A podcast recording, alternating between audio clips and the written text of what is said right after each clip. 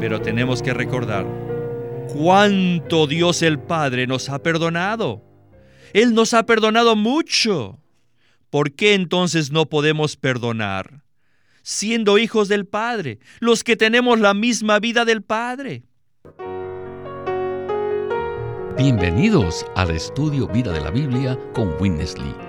Esperamos que este estudio vida los introduzca en un disfrute más profundo de las escrituras y de nuestro querido y precioso Señor Jesús.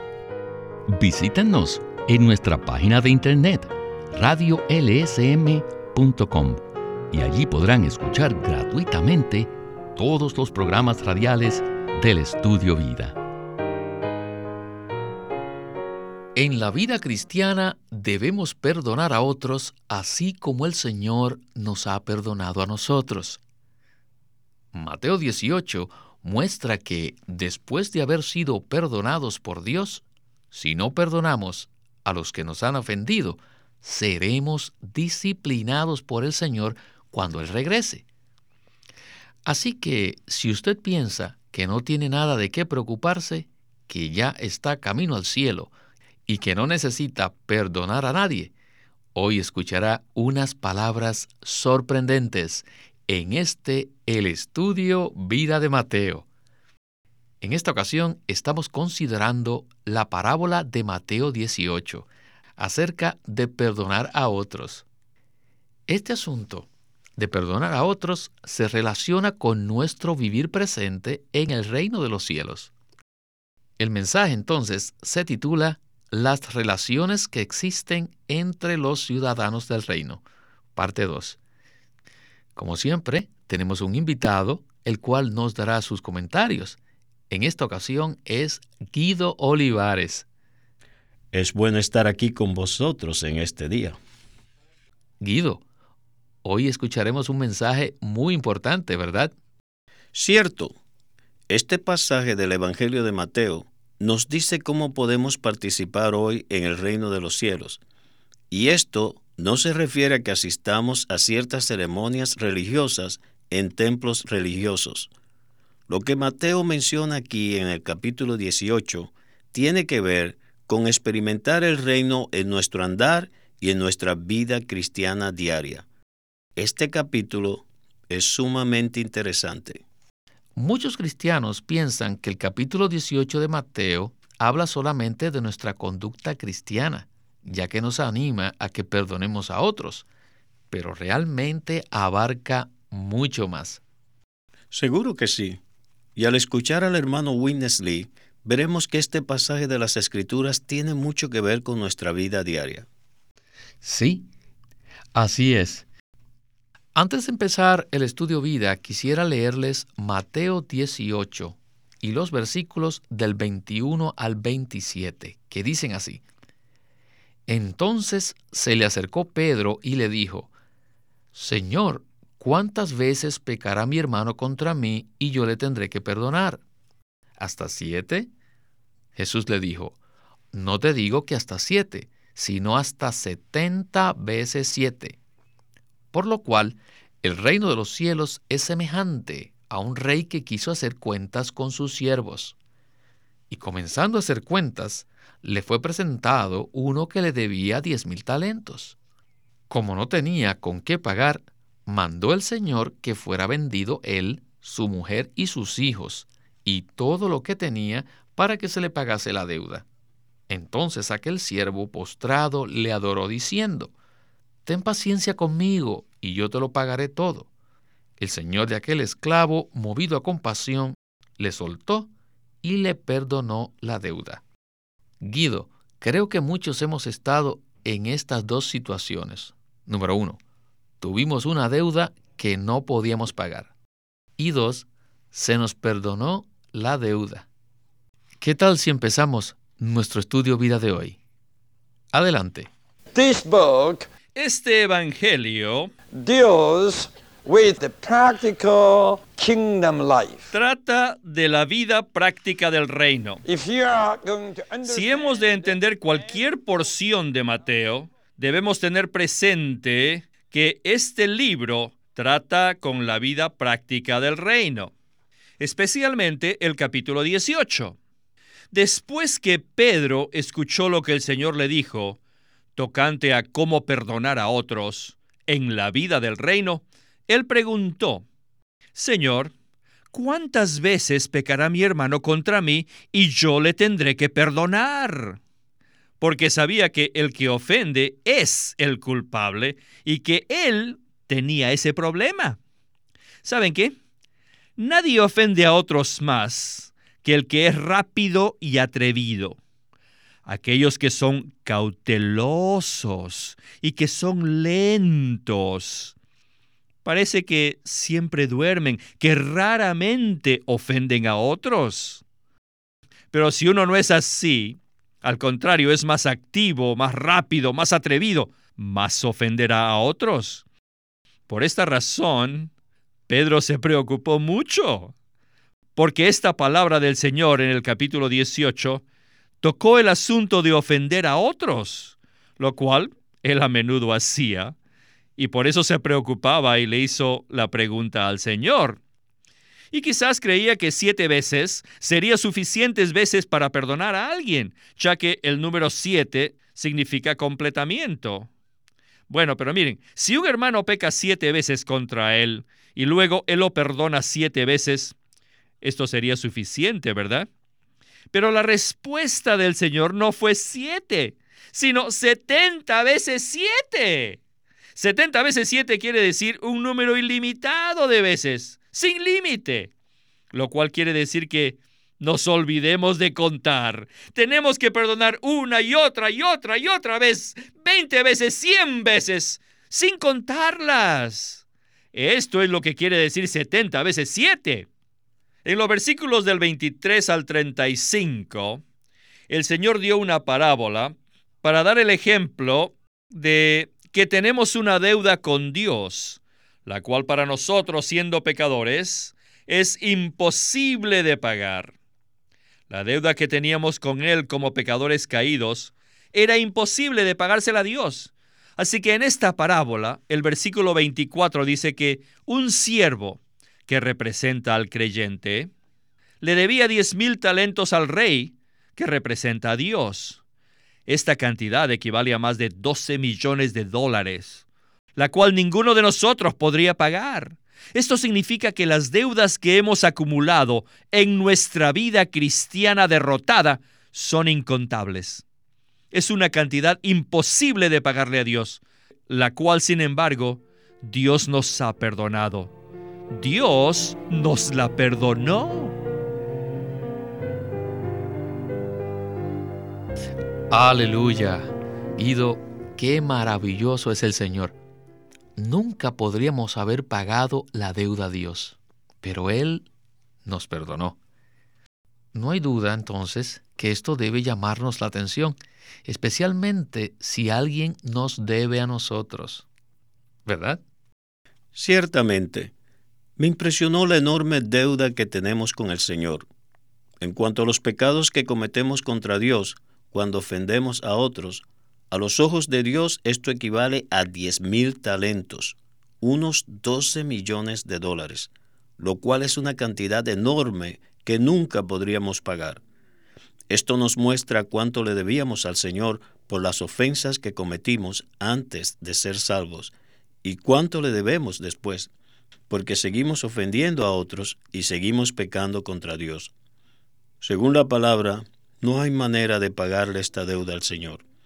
Pero aquí vemos su compasión y su gracia, la gracia que Él tiene para con nosotros, pues Él nos perdona y nos libera de esta deuda. Cuánto agradecemos al Señor por la redención que Él efectuó a fin de librarnos de las deudas que tenemos para con Él. Amén. En mi propia experiencia, Guido, sé que muchas veces he sido culpable de ofender al Señor y a otros. Como hombres que somos, no podemos evitarlo. Pero todas estas ofensas se acumulan en nuestro corazón y nos agobian. Sin embargo, por la misericordia del Señor, nos volvemos a Él y al confesar nuestros pecados, Él nos perdona. En el versículo 27 dice que el señor de aquel esclavo, movido a compasión, le soltó y le perdonó la deuda. Esto se refiere al perdón de las deudas que hemos acumulado en nuestra vida cristiana derrotada, un perdón que lleva a la restauración de nuestra comunión con el Señor. Esta sección de Mateo es muy práctica, pues introduce nuestra vida cristiana la realidad del reino. Si solamente asistimos a las reuniones cristianas de los domingos, esto nos mantendrá separados los unos de los otros durante la semana y no habría oportunidad de ofendernos. Pero este pasaje revela que al relacionarnos con los hermanos y las hermanas diariamente, indudablemente nos ofenderemos unos a los otros. Esta palabra en Mateo, que trata sobre el reino celestial, nos ayuda a saber qué debemos hacer prácticamente en nuestras relaciones los unos con los otros. Continuamos con los primeros versículos de este pasaje de Mateo. Ya hemos escuchado la historia del siervo que le debía diez mil talentos a su señor y como no tenía con qué pagar, recibió misericordia y le fue perdonada la deuda. Ahora, en los versículos del 28 al 35, veremos lo que este esclavo hizo después. Dice así la escritura. Pero saliendo aquel siervo, halló a uno de sus consiervos, que le debía cien denarios, y haciendo de él, le ahogaba diciendo, Págame lo que me debes. Entonces su consiervo, cayendo a sus pies, le rogaba diciendo, Ten paciencia conmigo, y yo te lo pagaré. Mas él no quiso, sino que fue y le echó en la cárcel hasta que pagase la deuda. Viendo sus consiervos lo que pasaba, se entristecieron mucho, y fueron y explicaron a su señor todo lo que había pasado. Entonces, llamándole su señor, le dijo, Siervo malvado, toda aquella deuda te perdoné, porque me rogaste. ¿No debías tú también tener misericordia de tu consiervo, como yo tuve misericordia de ti? Entonces su señor enojado lo entregó a los verdugos hasta que pagase todo lo que debía. Así también mi Padre Celestial hará con vosotros si no perdonáis de corazón cada uno a su hermano. Con estos versículos tan sobrios, regresamos a nuestro estudio vida. After being saved, Después de ser salvos. we have been put into the kingdom. O sea, después de haber entrado al reino. Okay, some uh, fellow members offend you. Algunos compañeros nos ofenden. El costo de esa deuda solo llega a ser 100 denarios, que es menos de la diez milésima parte de diez mil talentos, que es la inmensa cantidad que Dios nos perdonó. En otras palabras, la cantidad de los 100 denarios mencionados en este versículo es mucho menos que la cantidad que Dios nos perdonó. Por ejemplo, si yo le debo a usted 100 pesos y usted me debe solo uno, solo me debe el 1%. Pero en esta historia, la cantidad es menos de la diez milésima parte de diez mil. En comparación a lo que yo debo, lo que él me debe es nada. Sin embargo, no se lo perdono. Aunque sea la cantidad tan pequeña, no lo perdonamos. Muchos cristianos no comprenden esta parábola.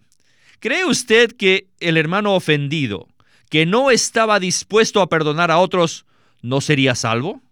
Ciertamente que sí era salvo. Si no fuese salvo, el Señor no lo hubiera mencionado en esta parábola.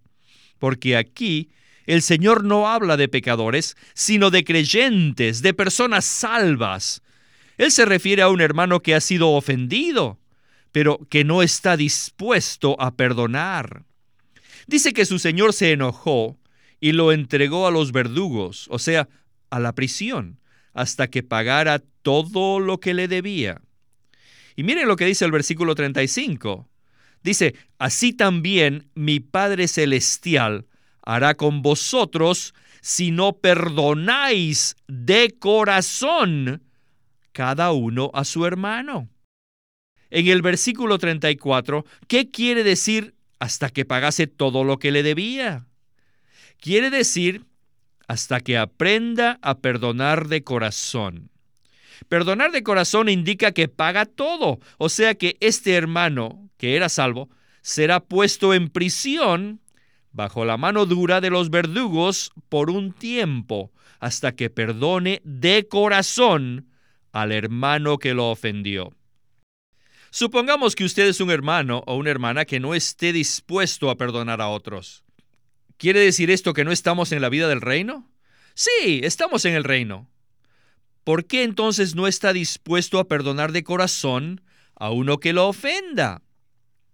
El hecho de que no esté dispuesto a perdonar le va a causar perder la vida del reino. Cuando no perdonamos a otros, parece que vivimos en el reino. Sin embargo, según Dios, quedamos fuera del reino. Este es un asunto muy grave. Guido, tengo que confesar que esta palabra es muy seria. Muchos cristianos creen que este pasaje del Evangelio de Mateo se aplica a los incrédulos y no a nosotros los cristianos. Sin embargo, según el contexto, estas palabras realmente se aplican a nosotros los creyentes de Cristo. ¿Verdad? Por el contexto, vemos claramente que la persona ofendida no es un incrédulo. Podemos decir esto por varias razones. En primer lugar, esta parábola fue dirigida a Pedro, quien ciertamente representa a todos nosotros los creyentes. Segundo, el hecho de que se mencione un esclavo implica que éste tiene un Señor. Nosotros, los cristianos, tenemos al Señor Jesús como nuestro dueño, nuestro amo, nuestro Señor. Y tercero, el versículo 32 dice, su Señor. El uso de la palabra su indica que el amo es dueño personal de este esclavo.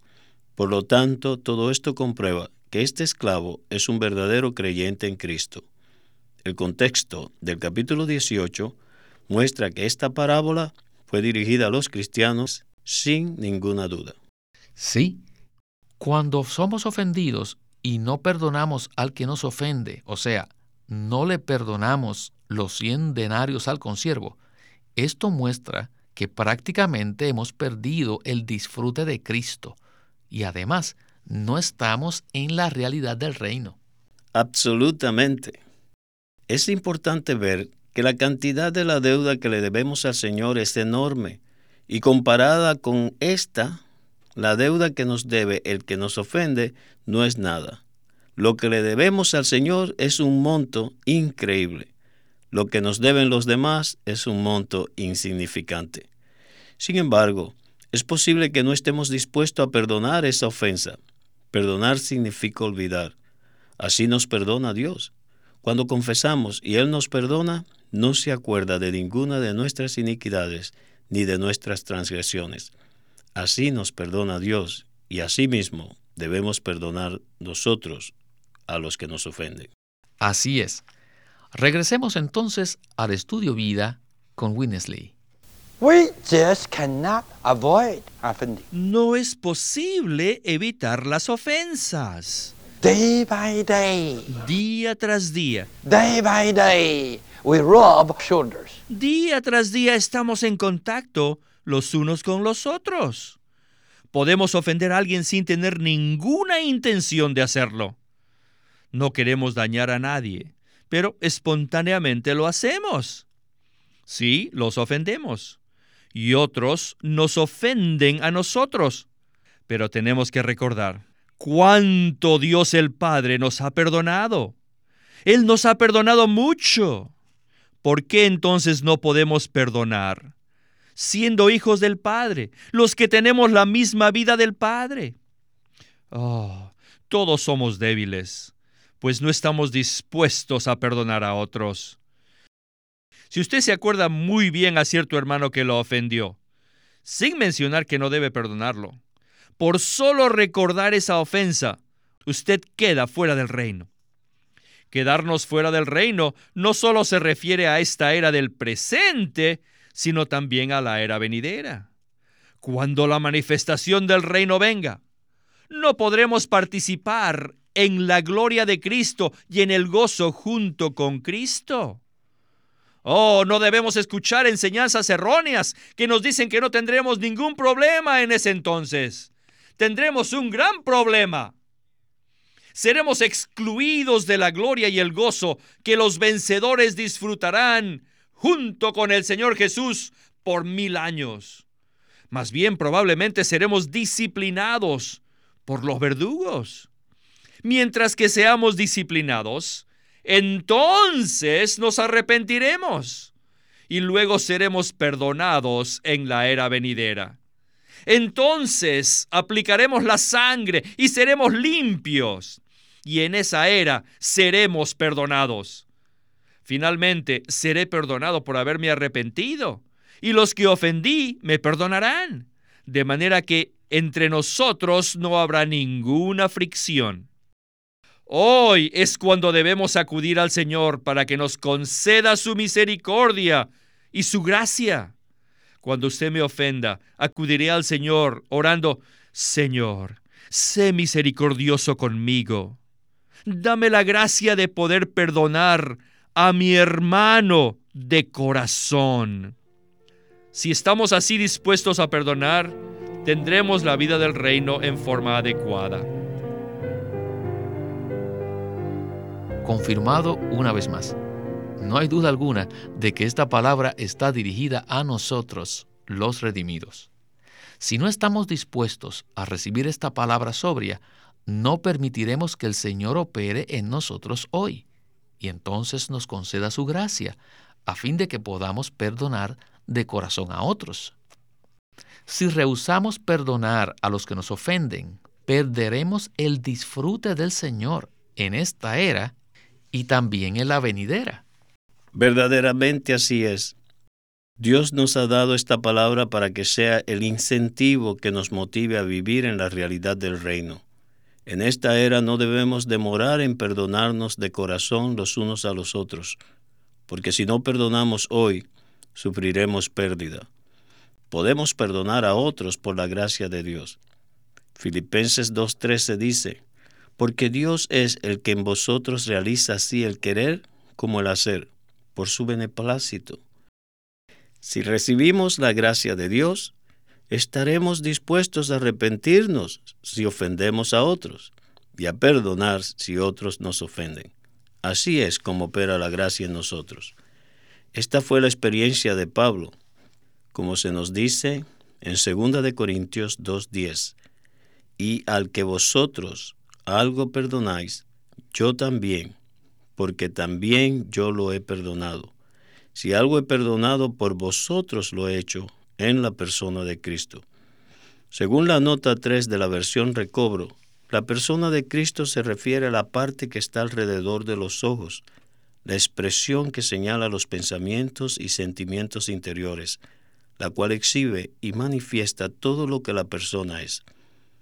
Esto muestra que Pablo siempre contemplaba al Señor y por eso perdonaba a otros basándose en el perdón que el Señor había otorgado. El apóstol mantuvo una comunión tan íntima con el Señor y vivía y se conducía en la persona de Cristo, conforme a la expresión que indicaba toda su persona, según se transmite en sus ojos. Aquí en Mateo vemos la enseñanza de que debemos perdonar de corazón, y en 2 Corintios 2 vemos que podemos hacer esto solo al contemplar a Cristo. Cuando tenemos la experiencia de conocer a Cristo de forma personal y de una manera íntima, estaremos dispuestos a perdonar a otros sinceramente desde lo profundo de nuestro corazón. Amén. Sí, es posible perdonar a otros así como lo hizo el apóstol Pablo. Claro, esto es solo cuando mantenemos un contacto personal e íntimo con nuestro amado Señor Jesús. De esta manera, tendremos su amor y nos perdonaremos los unos a los otros. Bueno, Guido, este mensaje ha sido muy maravilloso y le damos las gracias por habernos acompañado. Que vuelva pronto. Gracias por invitarme.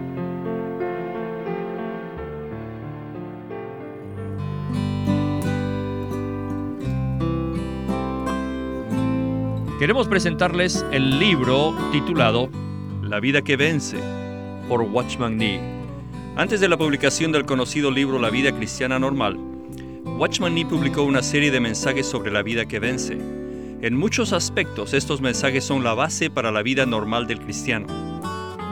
La vida que vence no es un llamado a alcanzar una medida extraordinaria de espiritualidad, sino a ser normal. Un llamado a seguir la vida que está escondida con Cristo en Dios. El llamado repercute dentro de los creyentes, quienes pese a su aguda sensibilidad a sus debilidades, perciben un llamado interno a vencer. En la vida que vence, Watchman Nee presenta los problemas que asedian a los cristianos que buscan más de Dios. Apoyándose en la palabra de Dios, él examina la condición derrotada de los creyentes y presenta una revelación del Cristo victorioso y vencedor, a fin de conducir al lector a experimentar la victoria de Cristo de una forma personal y cotidiana. La vida que vence concuerda con la verdad, está llena de esperanza y lleva al lector a una consagración renovada. La vida que vence por Watchman Nee.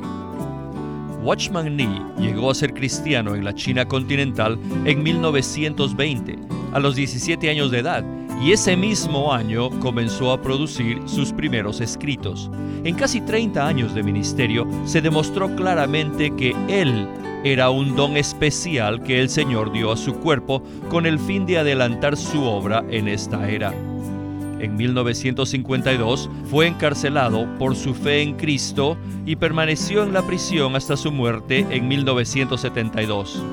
Sus palabras, sus escritos, continúan siendo una rica fuente de revelación y provisión espiritual para el pueblo cristiano de todo el mundo. La vida es el punto central de toda la Biblia. Las palabras que el Señor Jesús habla son espíritu y son vida.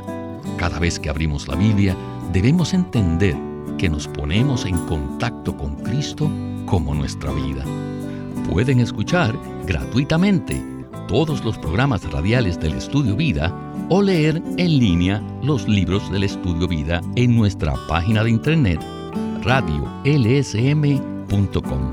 Una vez más, radiolsm.com.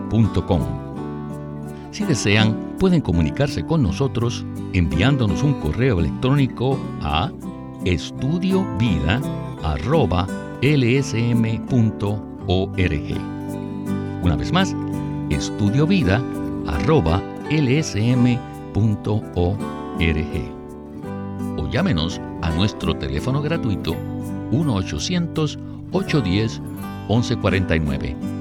1-800-810-1149